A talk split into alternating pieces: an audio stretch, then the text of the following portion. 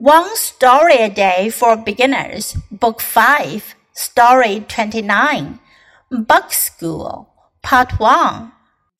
There are ants, crickets, butterflies, earwigs, and many other insects in the bug school. Everyone likes their school. Everyone except the spider.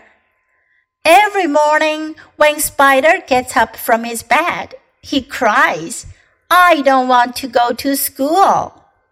His mother is worried. She wants to know why her boy does not want to go to school. All the insects make fun of me, says little spider. They will not play with me. They will not let me sit next to them in class. Mom asks, why?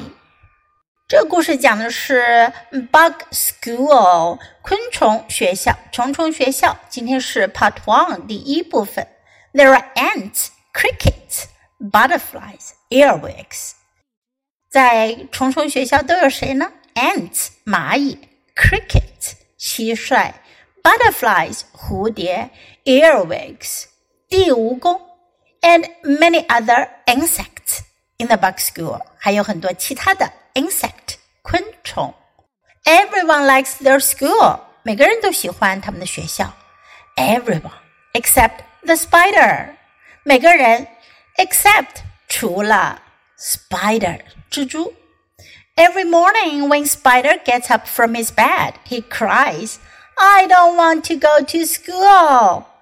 每天早上，当蜘蛛从床上起来，他就叫喊道：“我不想去学校，我不想去上学。” His mom is worried. 妈妈很着急，妈妈很担心。She wants to know why her boy does not want to go to school. 她想知道她的孩子为什么不愿意去上学。All the insects make fun of me, says little spider. 小蜘蛛说：“所有的昆虫都 make fun of 取笑我。They will not play with me. 他们不愿意跟我玩。They will not let me sit next to them in class. 在班级里，他们也不愿意让我坐在他们旁边。Mom asks why. 妈妈就问了：为什么呢？是呀，why 为什么呢？记得接着收听第二部分。now listen to the story once again. Bug School, Part 1. There are ants, crickets, butterflies, earwigs, and many other insects in the bug school. Everyone likes their school. Everyone except the spider. Every morning, when Spider gets up from his bed, he cries, I don't want to go to school. His mom is worried. She wants to know why her boy does not want to go to school. All the insects make fun of me, says little spider. They will not play with me. They will not let me sit next to them in class. Mom asks, why?